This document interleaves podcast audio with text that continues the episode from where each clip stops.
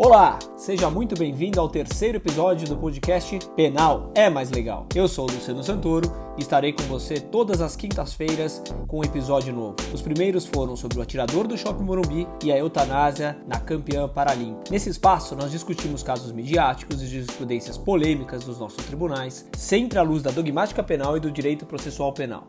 Aqui, debatemos casos reais que ganharam repercussão, pegamos aquela reportagem bacana e tiramos as lições de direito penal do caso concreto, de forma técnica, mas com uma linguagem acessível. Então vamos lá tratar do direito penal, que é o que nos interessa, porque penal é mais legal. E como eu sempre digo aos meus alunos, tem penal e tem o resto. Então vamos investir no nosso tempo naquilo que importa. No episódio de hoje, vamos tratar de um tema que em pleno século XXI ainda é muito comum e triste: o racismo no futebol. Prática recorrente no Brasil e no exterior. Você deve ter visto recentemente os casos de Tyson e Dentinho, na Ucrânia, ou dos torcedores mineiros. Se não viu ou não lembra, eu conto para você. Ao disputar o clássico entre o Shakhtar Donetsk e o Dinamo de Kiev, os brasileiros Tyson e Dentinho foram alvo de insultos racistas vindos da torcida adversária. Ao sofrer uma falta, já no segundo tempo, o atacante Tyson reagiu ao ato racista que recebia e chutou a bola em direção à torcida adversária, fazendo gesto obsceno em sua direção. O árbitro então parou a partida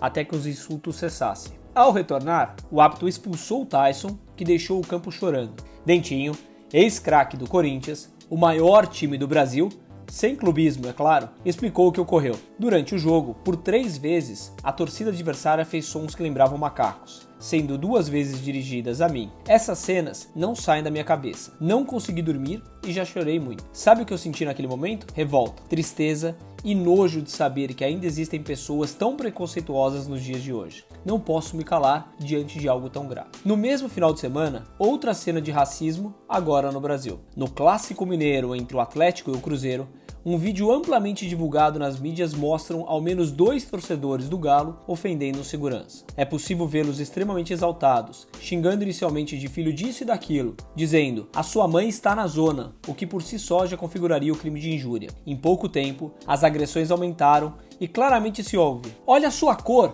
E o segurança indignado respondendo: A minha cor? Você é racista? Em entrevista, ainda afirmou que o torcedor desferiu um cuspe, mas o que efetivamente marcou foi o ato racista. É lamentável que esses fatos não cessem com o tempo. Incontáveis são os casos de racismo no futebol. Para lembrar de alguns emblemáticos. O então jogador do Milan, Boateng, em um amistoso com o time da terceira divisão italiana, ao ouvir cantos racistas, tirou a camisa e se recusou a jogar, no que foi acompanhado pelos demais jogadores do seu time que abandonaram a partida. Em pleno clássico Real Madrid Barcelona, Daniel Alves ouviu imitações de sons de macacos vindos da arquibancada. Em 2012, Balotelli, atacante italiano de origem ganesa, se viu envolvido em ataques racistas de torcedores da Croácia, que arremessaram uma banana para o campo. Roberto Carlos, por duas vezes, se viu agredido por torcedores russos, que jogaram bananas em sua direção, afirmando estar indignado com o comportamento deste torcedor, que não ofende só a mim, mas todos os jogadores. Tinga e Eto'o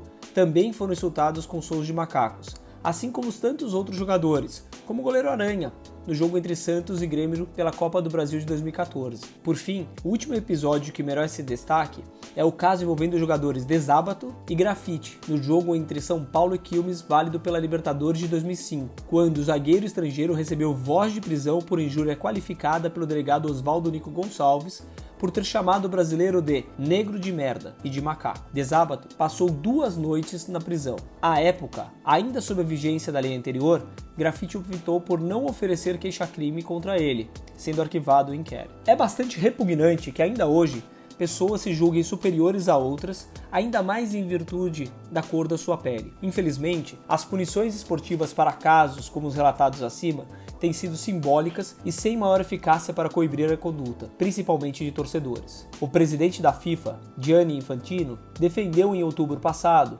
logo após incidente de racismo em jogo entre Bulgária e Inglaterra, proibição mundial de acesso aos estádios para torcedores culpados de atos racistas. Parece pouco. Caso uma medida enérgica não seja adotada, esses atos tendem a se repetir. Não sei se você sabe, mas o Estatuto de Defesa do Torcedor Brasileiro já estabelece em seu artigo 13A, incisos 4 e 5, que são condições de acesso e permanência do torcedor no recinto não portar ou ostentar cartazes, bandeiras, símbolos ou outros sinais com mensagens ofensivas, inclusive de caráter racista ou xenófobo, e não entoar cânticos discriminatórios, racistas ou xenófobos. Também é vedado arremessar coisas do campo, como as bananas, por exemplo. Aquele que desrespeitar essas regras, aquele que desrespeitar essas regras, será impedido de ingressar no recinto esportivo ou será afastado de imediato, sem prejuízo de outras sanções administrativas, civis ou penais. E quais são as sanções penais previstas para um comportamento racista? No anseio de proibir aos seus cidadãos a prática de atos discriminatórios e preconceituosos, determinou o Poder Constituinte brasileiro que a prática de racismo constituiria crime e não contravenção penal, como até então previsto em nossa legislação. E mais, que seriam crimes imprescritíveis e inafiançáveis. Em primeiro lugar, foi infeliz o termo utilizado, racismo. Este vocábulo representa muito menos do que se pretende, posto que racismo tem a carga ideológica de algo ligado apenas à raça, quando a Constituição da República pretendia prevenir todos e quaisquer atos discriminatórios e preconceituosos. Por outro lado, alguns autores criticam a opção do Constituinte em estabelecer que se tratam de crimes imprescritíveis e inafiançáveis, já que crimes teoricamente muito mais graves são passíveis de prescrição e de fiança. Porém, pode-se elogiar a carta por ter buscado reduzir as desigualdades de séculos e repudiar a discriminação, embora correta a lição de José Afonso da Silva, para quem não se solucionam problemas sociais por meio de normas jurídicas. Assim, o legislador ordinário tipificou a prática do racismo como crime e o fez através da Lei 7.716 de 89, conhecida como Lei KO, que define os crimes resultantes de preconceitos de raça ou de cor. Esta impropriedade veio a ser corrigida através da Lei número 9459 de 97, determinando a punição de atos decorrentes de discriminação ou preconceito de raça, cor, etnia, religião ou procedência nacional, ampliando a sua incidência, ainda que de forma insuficiente. Esta regra contida é norma genérica, que vincula todos os demais artigos da Lei KO, o que é uma correta técnica legislativa, evitando a sua repetição em cada um dos tipos penais. Parecido com o que se vê na Lei de Abuso de Autoridade, quando estabelece para todos os tipos penais o dolo com especial finalidade de agir, mas isso fica para um outro episódio. Entendo que o bem jurídico protegido deve ter, ao menos indiretamente, respaldo constitucional, sob pena de não possuir dignidade. E como já dito, a tipificação de condutas discriminatórias e preconceituosas é um mandamento constitucional explícito, com a Constituição determinando que a prática de racismo constitui crime inafiançável e imprescritível sujeito a pena de reclusão nos termos da lei, razão pela qual a sua não criminalização, a dignidade da pessoa humana, é fundamento da nossa República, que tem por objetivo primordial a promoção do bem de todos, sem preconceitos de origem, raça, sexo, cor, idade e quaisquer outras formas de discriminação, inclusive comprometendo-se o Brasil internacionalmente em combater o racismo, entendido em sua forma ampla. Em consequência, determinou o Constituinte que o legislador ordinário tipificasse condutas discriminatórias dos direitos e liberdades fundamentais, e mais, que a prática do racismo constituiria crime inafiançável e imprescritível. Portanto, o bem jurídico protegido pela Lei KO é o respeito à dignidade da pessoa humana e ao tratamento igualitário entre todos, independentemente das suas diferenças. Todos os tipos previstos na Lei KO têm por preceito secundário pena de reclusão, encontrando por teto máximo penas que variam de 3 a 5 anos. Além disso, são puníveis em regra a título de dolo genérico. Ademais, tratam-se de crimes formais, não dependendo da verificação em concreto do resultado pretendido admitem a tentativa e o concurso de agente. Naquilo que é pertinente ao racismo no futebol, interessa o crime previsto no artigo 20, consistente na apologia a atos discriminatórios e preconceituosos. Trata-se do tipo penal mais aberto desta lei, prevendo as condutas de praticar, induzir ou incitar a discriminação ou preconceito de raça, cor, etnia, religião ou procedência nacional. O parágrafo 2 prevê a qualificadora punida com pena de 2 a 5 anos, no caso das condutas serem cometidas por intermédio dos meios de comunicação social ou publicação de qualquer natureza, podendo nessa hipótese ser determinado o recolhimento imediato, a busca e apreensão dos exemplares do material respectivo ou cessação das respectivas transmissões radiofônicas ou televisivas, sendo que, após o trânsito em julgado, deverá ser destruído o material apreendido. Não caracteriza este crime o ataque proferido contra pessoa determinada, caracterizando então o crime de injúria racial previsto no artigo 140, parágrafo 3 do Código Penal. Você sabe qual a diferença do crime de racismo para o de injúria racial? Até 1997, foram constantes as desclassificações para o delito de injúria simples, cuja pena é branda, e assim o legislador acabou tipificando a injúria racial. Em 1997, então, alteramos o Código Penal com o objetivo de ser tipificada a injúria preconceituosa ou discriminatória, como qualificadora do crime de injúria, crime contra a honra, previsto no Código Penal. E qual a diferença? Para constituir crime de racismo, ou seja, responder pela Lei KO, há necessidade de se praticar atos de segregação, que se dirijam a toda uma coletividade, a um número indeterminado de pessoas, ainda que momentaneamente dirigido a alguém específico.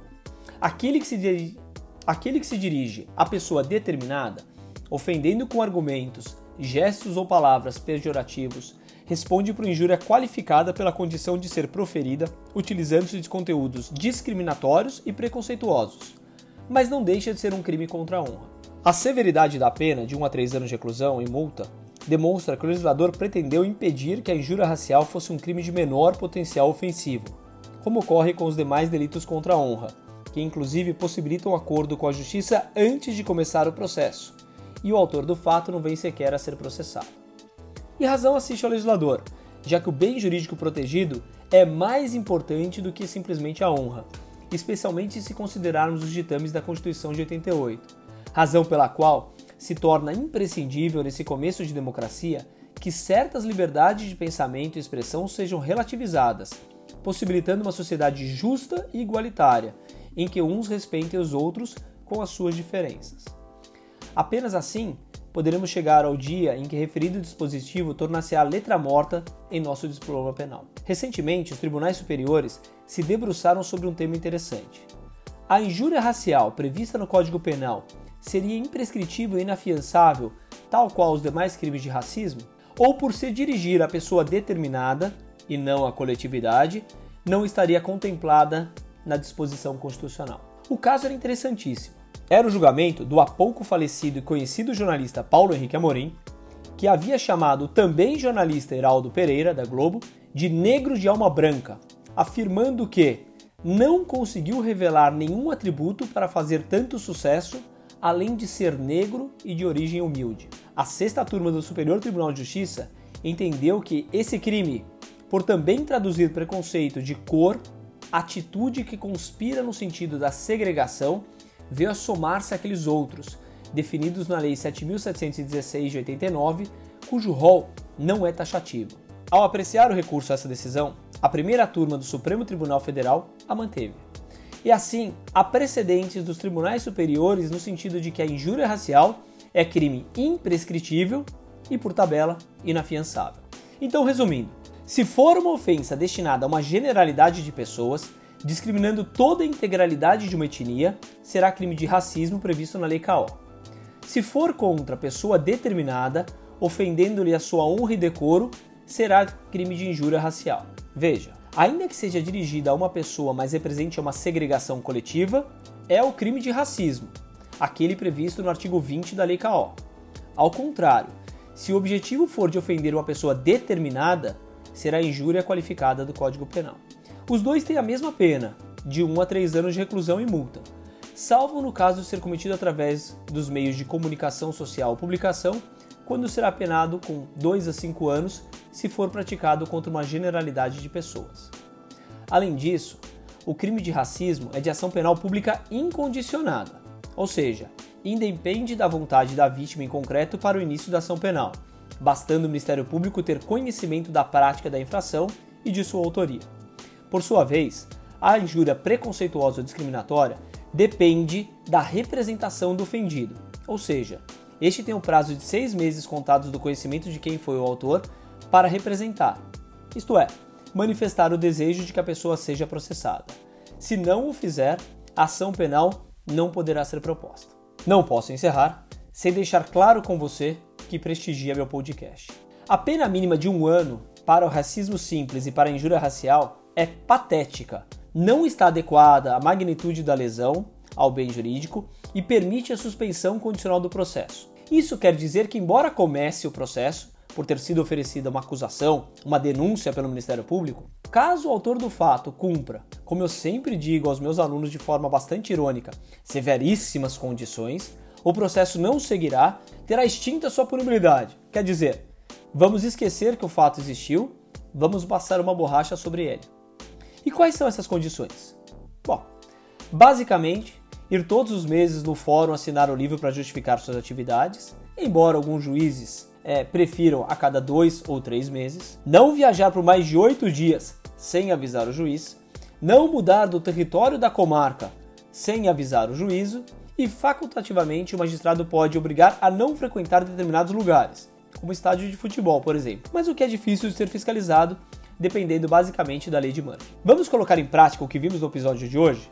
Quando os jogadores ofenderam Dentinho e Tyson imitando sons de macacos, não estavam ofendendo apenas a honra deles, ofendia-se a todos os jogadores e acrescento, a todos os brasileiros. Se fosse no Brasil, seria caracterizado como crime previsto no artigo 20 da Lei KO.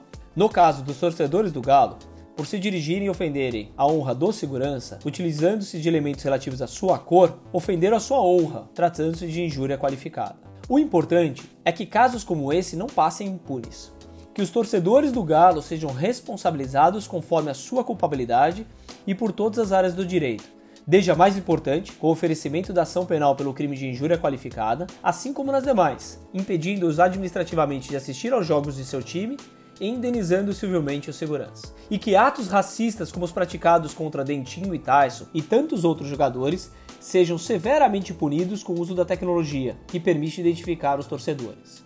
Somente assim estaremos livres do racismo no futebol e que o esporte ajude a sociedade a erradicar essas práticas repugnantes. Se quiser debater mais sobre o tema, me procura nas minhas redes sociais.